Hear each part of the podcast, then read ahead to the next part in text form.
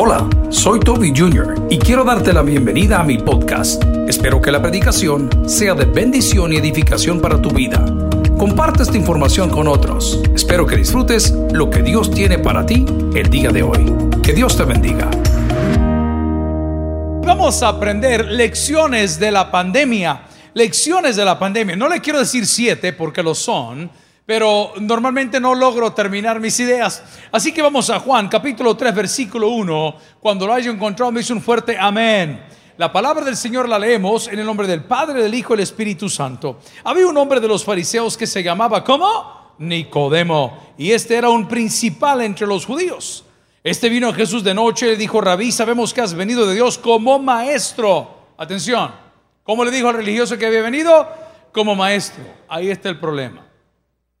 Ahí es el problema. Y la primera lección que a mí me deja la pandemia de esta temporada tan horrorosa de la humanidad es que Jesús no es su maestro, Jesús es Dios. Vamos ahora al Señor. Padre, gracias por tu palabra. Señor, que estos minutos que vamos a compartir en contra de viento y marea, en contra de toda adversidad, puedan traer paz y esperanza.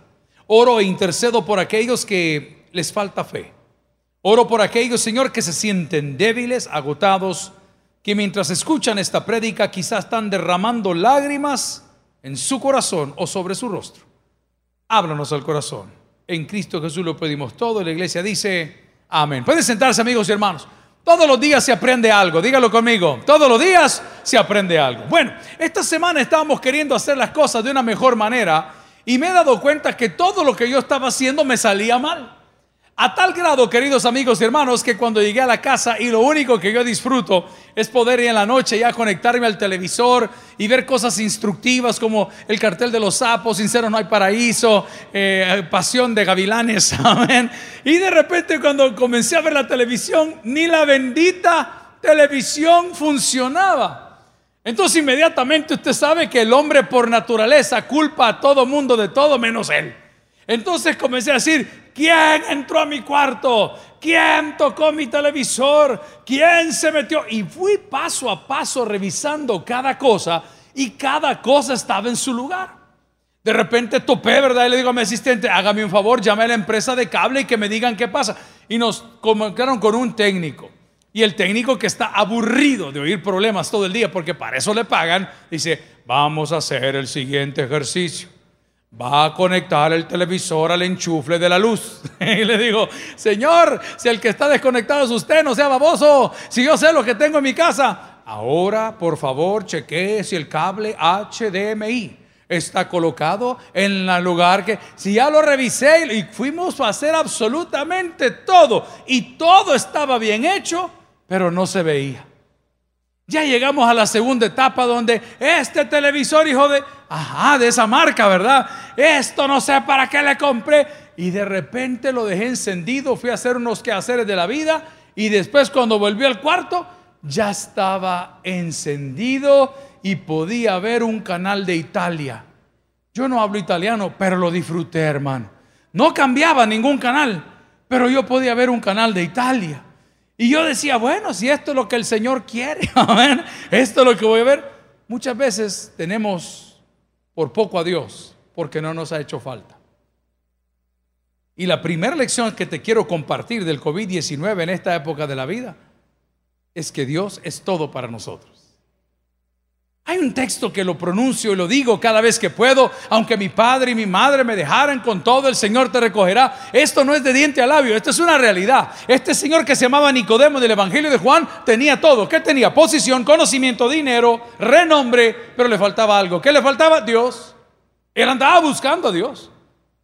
Los de Corinto tenían un areópago donde habían levantado un lugar al Dios no conocido. Porque lo andaban buscando, andaban viendo quién era Dios, quién era la divinidad, quién era la deidad. Hay gente que se aferra a su santo, se aferra a su escapulario, se aferra a su crucifijo, se aferra a su milagro, se aferra al, de su mes, ¿cómo se llama? Al santo de su mes. Hay gente que se aferra a la historia. Amigo y hermano, ni el santo, ni el escapulario, ni nada de lo que estoy diciendo te puede dar lo que Dios ya te dio. ¿Y qué te dio Dios? A su Hijo. ¿Y qué dice la palabra? Para que todo aquel que en él cree no se pierda, más tenga vida eterna. Dios te dio a su Hijo. El mejor regalo de la vida a pesar de todas las adversidades nunca ha sido empacado, nunca ha sido puesto bajo de un árbol, nunca llegó en la fecha de tu cumpleaños, nunca llegó en la fecha de tu aniversario, nunca fue la luna de miel que tuviste, nunca ha sido ni será el hombre o la mujer con el que te casaste. El mejor regalo es Cristo. Amigo y hermano, entiende la lección. Nos quejamos por todo, que si vamos a salir, que si no vamos a salir, que si me pega el número de DUI o me pega el catarro. Amigos y hermano, tienes que enfocarte en lo verdaderamente importante. Y lo primero que te digo es que la vida es un regalo de Dios. Pero esta es la condenación, dice la Biblia. Que la luz vino al mundo. Pero los hombres amaron más que las tinieblas que la luz por una sola razón, porque sus obras eran malas. ¿Por qué le caemos mal a la gente del mundo? ¿Por qué le caemos mal a los que no predican arrepentimiento? ¿Por qué le caemos mal a los que no hacen nada? Porque no hacen nada. ¿Por qué le caemos mal a la gente que no puede estar a la altura del trabajo, la dedicación, de la entrega y te critican y te denigran? Porque no te pueden alcanzar. ¿Por qué? Porque prefirieron las tinieblas que la luz porque sus obras no compiten. Te doy un ejemplo. Vamos a tener una reunión de pastores y se van a sentar los del distrito tal con los de... Yo con ese hombre no me siento. ¿Y por qué te vas a sentar si no tenés comparación? No, hombre, nosotros estamos perdiendo el tiempo. Tenemos que avanzar. Tenemos que predicar. Ahorita que vamos a grabar uno para allá, para el otro lado del oriente del país. Decía, espérate, pero entre las 3 y las 4 tal vez podemos salir a repartir agua. Ayer fuimos a dar una ruta con los pastores y usted ve a los policías, al ejército, a toda la gente trabajando. Vamos, peguémonos ahí con los que van, vamos a dar la vuelta. O sea, usted está ocupado, está afanado, celebrando que el mejor regalo que puede recibir, ¿y cuál es esa? La vida a través exclusivamente de Jesucristo. Y bien dice la palabra, y no por obras para que nadie os envanezca para que nadie se crea así, pero el fruto de Él en tu vida es eso. La primera lección que debo de aprender es que el regalo de la vida viene de Dios. Mientras estábamos acá arreglando mil cosas, ahora resulta que ni el printer funciona tampoco. Estamos queriendo imprimir un sermón, poner este asunto. Me habla un compañero, me dice, pastor, me acaban de llamar que mi mamá es COVID positiva. Es tan fácil decirle por teléfono, no te preocupes, Dios la va a sanar. Pero es tan difícil cuando lo estás viviendo en carne propia. Es tan fácil asistir a un funeral y decirle, pero que el viento se llevó y el viento se lo trajo, todo glorifica al Señor. Es bien fácil. Espérate que lo vivas. Espérate que el problema sea en tu casa. Es tan fácil aconsejar a los hijos de todos ustedes hasta que te toca lidiar con tus propios problemas con tus propios hijos. Es tan fácil señalarle el pecado a fulano y a perencejo. Y, pero cuando ya te llega cerca, cuando estás en el embaucadero, cuando ya estás untado, esta es la buena noticia, que la vida no te la puede arrebatar nada ni nadie si Dios no lo autoriza. Y Dios tiene un propósito. He tenido amigos que han enterrado a sus hijos, eso no es normal. Eso no es normal. Lo normal es que los hijos entierren a los padres, pero todavía no. Así, aguánteme un rato. Es lo normal. Y a veces me pongo a pensar con qué dolor viven esos padres. Con qué vacío en el corazón sus hijos.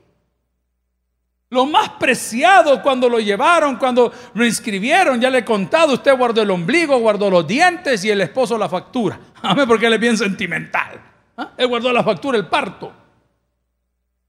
Y de repente tener que ir a despedirlo. Pues tengo una noticia. Dios te amó de tal manera que no se lo arrebataron. Él lo entregó. ¿Y por qué lo entregó? Para que todo aquel que en él cree, que dice la palabra, no se pierda, la primera etapa de la salvación. No te pierdas. No te pierdas de la vida, no te pierdas de las bendiciones, no te pierdas del gozo, no te pierdas de tu familia, no te pierdas de la adoración, no te pierdas de la alabanza. No, todo el mundo quiere hablar de Cristo en la vida eterna. Hablemos hoy. Valorémoslo hoy. Amigos y hermanos, no me lo van a creer y esta es primera vez que lo van a escuchar y la última. Cada vez que subo a la capilla y David, a mí me duelen las rodillas. Adivinen a quién me acordé.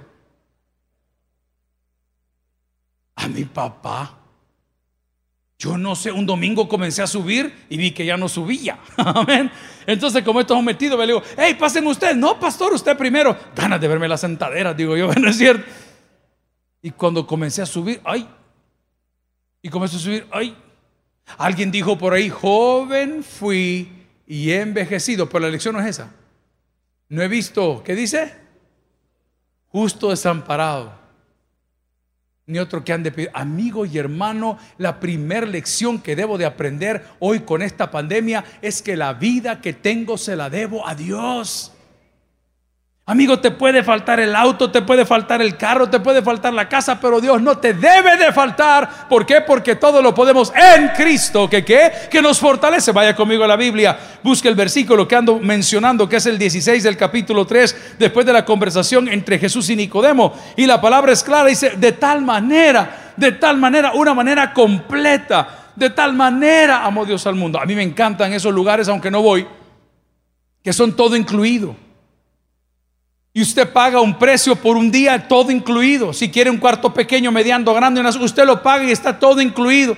Usted puede atragantarse con todo el pan que quiera, con todos los alimentos que quiera, con toda la bebida que quiera, con todos los postres que quiera. Puede ir a cualquier lugar del complejo, puede sacar una bicicleta, puede ir a remar por ahí, puede jugar pelota, puede ir al teatro, puede ir a sus discotecas. Todo está incluido. Así es, para compararlo, el don de la vida de Dios. Todo está incluido. Pero te estás desviviendo por cosas que no son tuyas. Te estás desviviendo por un buen nombre. Sufres por un buen nombre. Cuando te critican, te cohiben. No, mi hermano, si así criticaron al Señor. Por eso el apóstol Pablo tan lindo cuando él expresa su amor para con Dios, pues dice, ¿sabes qué? Todo lo que yo he sido, todo lo que yo soy, todo lo que he logrado, lo tengo por basura, por amor a alguien. ¿Y a quién era? A Cristo. Amigos y hermanos, la vida que nosotros tenemos hoy es un regalo de Dios. Por eso cuando amanecemos, ¿qué es lo primero que hacemos los hijos de Dios? Agradecemos el don de la vida. Dele gracias al Señor. Esa alabanza, todo se lo debo a Él. Todo se lo debo a Él mi casa y mi familia, todo lo que tengo, todo se lo debo a Él. Pastores ya se fueron, familiares vamos a perder, amigos los vamos a despedir, pero te tengo una noticia, nadie se le va antes de tiempo al Señor. Cumple tu propósito. Ahora bien, hablemos en el tema de fe. Si hemos visto en la Biblia algunos casos y uno específico de un hombre lloró y clamó y Dios le dio más tiempo. ¿Debo de interceder por los enfermos? Claro que sí. ¿Para que sean sanos? ¿Para qué? ¿Para que vivan? No, para la gloria de Dios. ¿Debo de interceder, pastor, cuando algo va mal y se está muriendo? Claro que sí. ¿Para qué? ¿Para mi beneficio? No, para la gloria del Señor. En segundo lugar, amigos y hermanos, he entendido en esta pandemia, en esta crisis de vida, que la muerte, la muerte es segura. De esta no se libra nadie. ¿Cuántos han tenido alguna experiencia después del matrimonio cerca de la muerte? Amén. La muerte es segura. Hermano, pero por poquito. Yo les he contado así a algunos amigos y en algunos sermones, quizá una experiencia de lo más ridículo que me pasó en mi vida. Estaba mucho más joven, la iglesia estaba mucho más joven también. Y en un incidente de la nada, de un par de palabras, hermano, no fue ni una agresión física. Este muchacho que les he contado que desenfunda un arma y comienza a disparar y decía, Señor Santo, y les conté que estaba tan nervioso, tan afligido, tan amedrentado, que a mí la columna se me trabó, yo no me podía mover del susto de escuchar cerca de usted que estén detonando un arma de fuego. Y yo todavía me pregunto, Señor, si estamos a la distancia de tres pasos, ¿cómo es que este hombre no pudo tocarme? O quizás me tocó, pero Dios se puso en medio, no lo sé. Lo que sí sé es que la muerte es segura. Ahora te hago la pregunta, aquí que estamos los del estudio de televisión, que prácticamente es equipo de trabajo, ¿y tú estás preparado para irte el día de hoy? ¿Qué te falta por hacer? ¿Qué te falta por hacer? Martín Lutero decía, clama, porque todo está en las manos de Dios, pero vive como si las cosas estuvieran en tus manos. Estoy parafraseando. ¿Estás listo para irte hoy? Un día de estas semanas anteriores nos sentamos en casa y comenzamos a hablar de qué pasaría. Ay, no, dice la señora, ¿cuándo es? No, no digan eso. Dios nos libre, con Dios nos guarde. Y yo me hago una pregunta, ¿habrá algo bajo la luz del sol que yo no haya hecho? Y la respuesta es no.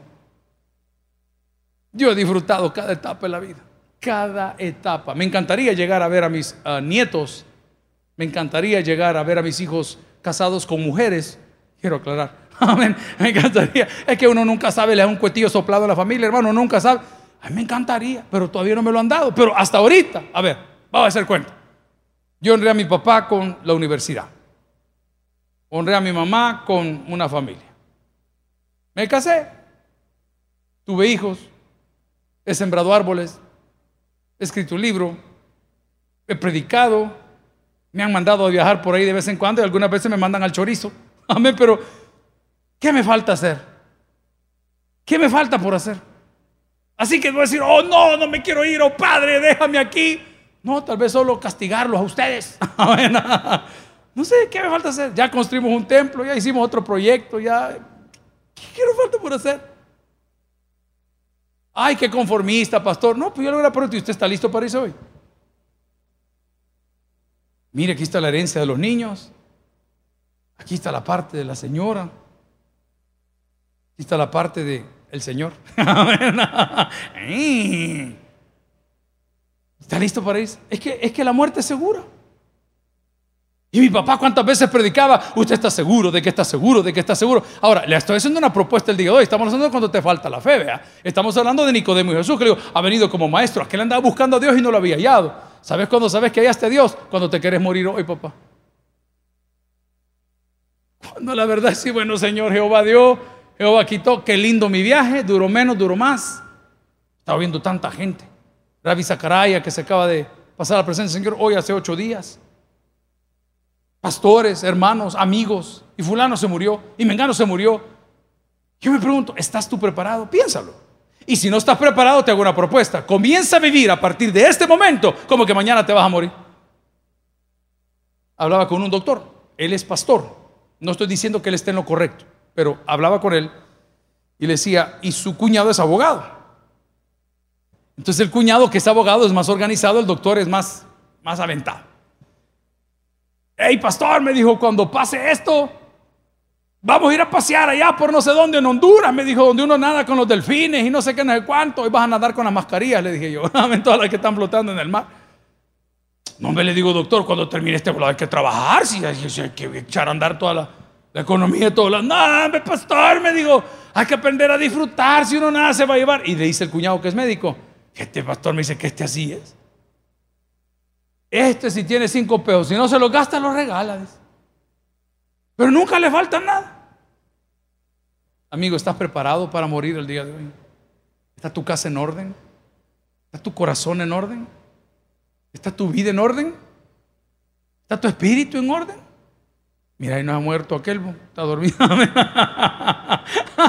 Le agarró en serio, estaba quedando aquí. Qué fatal. Ábalos dormí en casa. Vamos a la palabra del Señor. Vaya conmigo, Romanos 6:23. La vida es un regalo de Dios. La muerte es segura. Así que usted tiene que estar preparado. Aquí lo dice. ¿Qué dice Romanos 6:23? Porque la paga del pecado es. Va, entonces estamos claros que todos vamos a morir. Ahora, hay ciertos tipos de muerte que a mí no me gustaría experimentar. Por ejemplo, yo le huyo a esas muertes que, son como quemados, vea. Yo siempre he dicho que Dios es grande en misericordia. Y que en medio de ese horrendo sensación hay gente que no siente absolutamente nada. Los médicos también me pueden explicar eso cuando se bloquea el sistema nervioso, cuando ya, ya no hay dolor. O sea, esta semana estaban los hipotes aquí medio trabajando y el mayor de ellos estaba abriendo una caja de una manera menos experimentada porque no es cajero.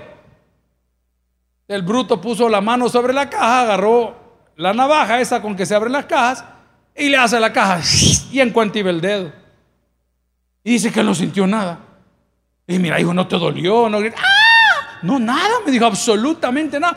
Yo lo noté, me dijo, porque estaba lleno de sangre. Y cuando me tocó la, la cara, mi hermano que estaba al lado de él, dijo, hey, fulano, Mirate el dedo. Le metieron 11 puntadas en el dedo. Se lo cortó como una salchicha así. Ni siquiera cortado largo. No, ya se lo volaba. Y le dice el señor médico que lo vio, ¿verdad? Mira, le digo, bicho, tenés suerte, le dijo. Que no te, no te tocaste un tendón, le dijo, porque te tocaste un tendón, te iba a quedar como que era salchicha del chori, así todo tostado. ¿verdad? Tenés suerte, le dijo que no te cortaste ahí la vena que va por ese dedo porque te lo hubiéramos cortado por lo menos el 30% del dedo. No, yo creo que Dios en su misericordia, cuando estamos en medio de la prueba, nos inhibe al dolor, no sé si me entienden. Le quita el dolor y dice, porque ya no vivo yo, va Cristo bienvenido. Pero vamos a Romanos 6, 23 y dice la palabra, porque la paga del pecado es muerte. Aquí viene lo lindo, más la dádiva de Dios es que es vida eterna en quién? En Cristo. Pero Nicodemo no lo vio así. ¿Cómo lo veía Nicodemo? Maestro le dijo. En pocas palabras, eh, eh, eh, Nicodemo andaba buscando la religión cuando tenía enfrente al Salvador. Nicodemo andaba buscando cómo agradar a los hombres antes de agradar a Dios y ese es un grave error. Amigos y hermanos, entre las lecciones que hemos aprendido hoy es que lo indispensable en un mundo como este es la vida y la vida es un don de Dios. En un momento como este hemos aprendido que la muerte es segura porque la paga del pecado es muerte, pero no se quede ahí, más la dádiva de Dios es vida. Amigo, hay personas que están muertas en vida. Le voy a dar un ejemplo. No me critique por lo que le voy a decir. ¿Habrá alguien aquí que quiere la vida del Chapo? Están muertos en vida, hermano. Encerrados en un lugar que no pueden ver el sol, no saben qué día es, no saben qué hora es. El día que ese hombre deje de contar a la manera como ellos llevan sus cosas, se va a volver loco, hermano. Que le lleven los alimentos a tal hora y qué garantías hay de no hay garantías de nada. Están muertos en vida. Pero igual estamos aquellos que estamos amarrados y casados con el pecado. Sabemos que estamos mal, sabemos que vamos a pagar, sabemos que vamos a pagar un precio, pero no, no importa, así soy yo, así me quedo, amigo y hermano, más la dádiva de Dios es vida eterna en Cristo Jesús, el dador de la vida quien te va a recibir el día que se cumple ese texto que dice ausente en el cuerpo y presente al Señor. Número tres, la tercera lección que he aprendido. El trabajo que tenemos, queridos, es una bendición.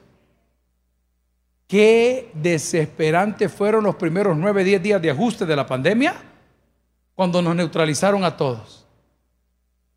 ¿Y qué dijeron? Nadie salga. Y nosotros en la casa buscando la hora de trabajar yo este día domingo se lo decía a los pastores, a Jorge que platicamos ahí, a Osni que iba caminando con nosotros, a Nacho que andaba caminando con nosotros en esta fábrica que fuimos a ver para lo del aire acondicionado. digo, mira, yo añoro los domingos. Porque si antes estar parado aquí a esta hora platicando con los pocos que están acá en el estudio de televisión era un trabajo, hoy a mí se ha convertido en un privilegio.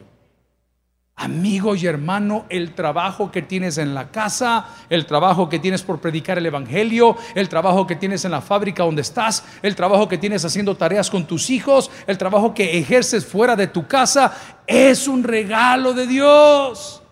Demos gracias al Señor por ello. Demos gracias aunque sea cuesta arriba, aunque no sea bien remunerado. Mire, yo he visto gente maravillosa acá en la iglesia que a mí me vuela la cabeza y lo hace porque vienen a trabajar de voluntarios. Le digo, hermano, tú sabes que no tengo un presupuesto para pagarte. Les doy un ejemplo. Uno de los mejores muchachos que hay en la tele, por su experiencia, 15 años, en una corporación de televisión de lo mejor en El Salvador, que maneja programas que un 60% de la ciudadanía lo está viendo. Los programas que ellos editaban, retransmitían, realizaban, para los que conocen de los términos de este asunto. No, pastor, me dijo, ya no quiero estar ahí. Mi fulano, le digo, por el amor de Dios. Se lo voy a poner por un número redondo. Si ganas mil dólares al mes, yo no te puedo pagar. No es el tipo, no tenemos un presupuesto. No me importa, pastor. no me lo va a creer viene más temprano que los mismos encargados del canal. Se va más tarde que los mismos encargados del canal. Y conoce más que los mismos encargados del canal. Y se ríe más que los mismos. No porque los del canal sean malos, no son buenos. Pero este que no se le paga entendió que estar en la casa de Dios es un privilegio. Hace dos domingos estaba bajando para abajo, está bien. Después de haber subido para arriba, bajé para abajo y había un hermano agarrado del portón este aquí, agarrado hermano. Y me dice, imagínese qué tipo de hermano es para que lo entienda. ¡Hey varón! Hágame el paro, me dijo. Y dije, quizás quiere un varo. ya entendí. ¡Hey varón! Hágame el paro, me dijo. Y le digo yo, ¿qué pasó, campeón? Ey, déjeme entrar, me dijo, quiero ir al culto. ¿Cómo fue? Sí, hombre, le digo de seguridad. Eh, ábranle, hermano, pastor, no sabemos quién es, ni yo sé quién vos sos, pero venite. Le fumigaron hasta la lengua, va. Lo lavaron en alcohol como que era ceviche, venía todo subiendo la grasa al culto. Pero hace 60 días, a esta hora había que andar en todos estos parqueos. Entren al culto, entren al culto. Hermano, vea, entra al culto. ¿Cómo cambian las cosas? La vida que tenemos es un regalo. La muerte es segura. El trabajo es una bendición de Dios y la suegra es un castigo. Vamos a la palabra del Señor. Hechos 2.38. Hechos 2.38. Cuando ha llegado me dice un fuerte amén. Estamos aprendiendo algunas lecciones de la pandemia. La primera, Jesús es Dios. La segunda, la vida es un regalo. La tercera, la muerte es segura. La cuarta, el trabajo es una bendición. Vamos a la quinta entonces. Hechos 2.38. Cuando lo tenga me dice un fuerte amén. Y Pedro le dijo, ¿qué le dijo? Arrepentíos y bautícese cada uno de vosotros en nombre de Jesucristo para perdón de pecados y recibiréis qué cosa? El don del Espíritu Santo. El mañana, queridos, es solo una promesa. No haga cuentas de mañana, es solo una promesa. Nosotros teníamos proyecciones como iglesia, aquí está la ingeniera, que nunca se va, amén, aquí el Señor en la casa no la quiere. Y ingeniera le digo, ¿cuándo comenzamos? Ah, sí, pastor, vamos a hacer el orfanato, amén. Ingeniera, ¿y qué más vamos a hacer? Ah, vamos a hacer el asilo de ancianos. Excelente. Ingeniera, ¿y cuándo vamos a terminar el templo? En dos semanas, pero eso fue hace seis meses. En dos semanas me dijo, no sé qué, no sé cuánto. Gloria a Dios. Pero nosotros siempre estamos hablando del mañana, como que si nos pertenece. Ve, mira, por cierto, mañana voy a ir a pagar los impuestos. ¿Y de dónde? Mira, yo mañana. No, hermano, mañana es solo una promesa. Pero aquí viene la buena noticia, te la voy a hacer cantada. Los que confían en Jehová son como el monte de Sión, que no se mueven, sino que permanecen para siempre. No digas mañana. ¿Sabes cómo se dice? Primero Dios se dice. Primero Dios. Si Dios me da vida. Me habla un buen amigo que se llama Oscar, de Miami. Un saludo, es argentino, casado con una cubana. Sanidad para las Naciones, su iglesia en Hialeah. Y me pone así de esa manera maravillosa como él habla. Urge que vengas a Miami, hijo urge que vengas a Miami. Y le digo, si Dios nos da vida. Si Dios nos da vida. Amigo, deje de hablar de mañana si no ha arreglado su presente. Porque si no arregla su presente, es muy poco probable que usted tenga un mañana. Pues la pregunta básica de esta mañana. ¿Y si tú murieras hoy? ¿A dónde irías? Si Jesucristo es Dios, si la vida es un don de Dios, si la muerte es segura, si el trabajo es un privilegio del Señor, ¿a dónde irías? Asegurando cosas que solo Dios tiene en su sola potestad. Un día jueves, en reunión, 10 de la mañana con 15 minutitos, suena el teléfono aquí en la iglesia, en la oficina, y nos dijeron, acaba de morir el pastor general. ¡Juela! Fue algo inédito. Porque aunque lo esperábamos, no sabíamos cuándo. Yo creo que ni él lo esperaba. Lo vimos, lo compartimos, lo lloramos, lo disfrutamos, pero todo cambia en un abrir y cerrar de ojos. En ese momento tu corazón se revoluciona a mil. Tienes que poner varias caras. La primera de ellas, ante su congregación. La segunda, ante sus hijos, que son mis hermanos. La tercera, ante una junta directiva que está siempre supervisando y viendo cómo se hacen las cosas. La cuarta, ante las críticas. La quinta, ante su familia añadida. La sexta, ante tu propia familia cuando llegas a casa. Dice, Señor Santo, yo no estaba preparado. Nadie está preparado para la muerte sin Cristo en el corazón. Nadie. Qué curioso fue que al igual que mi abuelo, el patrón dejó ordenado todas las cosas. Desde el lugar, el precio, la caja, no me vayan a cobrar más, decía puño y letra, ¿verdad? hasta las cosas que se iban a repartir de comer dejó mi abuelo pagadas. Amigo, de algo puede estar seguro. Si Cristo está en tu corazón, vas a entender que el mañana no te pertenece a ti, le pertenece a Él. Que el trabajo que tienes es un regalo y es un don de Dios. Que la vida que hoy ostentas es un privilegio que Él te da. Y que la muerte es segura. Pero la palabra con tanta franqueza dice en Hechos 2.38, Pedro le dijo arrepentidos y sed bautizados. Quiero utilizar la palabra bautizado para decir ser teñido, ser inmerso en. No me lo tomo como un voto que, ay, yo me bauticé, no, inmerso, teñido. Por ejemplo, hoy dijeron, vamos a ir de Guayabera Blanca. Yo vine del blanco que yo entiendo, amén. Es teñido, inmerso en. Y hay ciertas cosas que no agarran tinte. Y con la que tinte, con el tiempo se van, se van clareando, porque no son originales así. Fuimos ayer a arreglar este problema del aire acondicionado. Entonces el señor, que es un ingeniero en textiles y aparte tiene una ingeniería, y esto nunca lo había escuchado, en la fabricación de esas, uh, no sé cómo sería, colores, no sé, él nos dijo el título. Le llevamos estas grandes piezas y dijimos, hey, ¿y cree que nosotros las podemos teñir? No, dijo porque la base de este es de tal material, de tal cosa, y no se puede teñir. Probablemente te va a agarrar un rato, me dijo. Pero con el pasar del tiempo se va, it's gonna flake. Se va a comenzar a, a chipear. Así son los hombres que vienen a la iglesia y se tiñen de religión. Y por largo tiempo parecen devotos. Por muchos años parecen santos. Pero cuando vienen las pruebas y los problemas, they start flaking. Comienzan a romperse y saca lo que le llaman your true colors, sus colores verdaderos. Para poder experimentar los regalos y las enseñanzas de un problema como este, amigos, nos es necesario nacer de nuevo.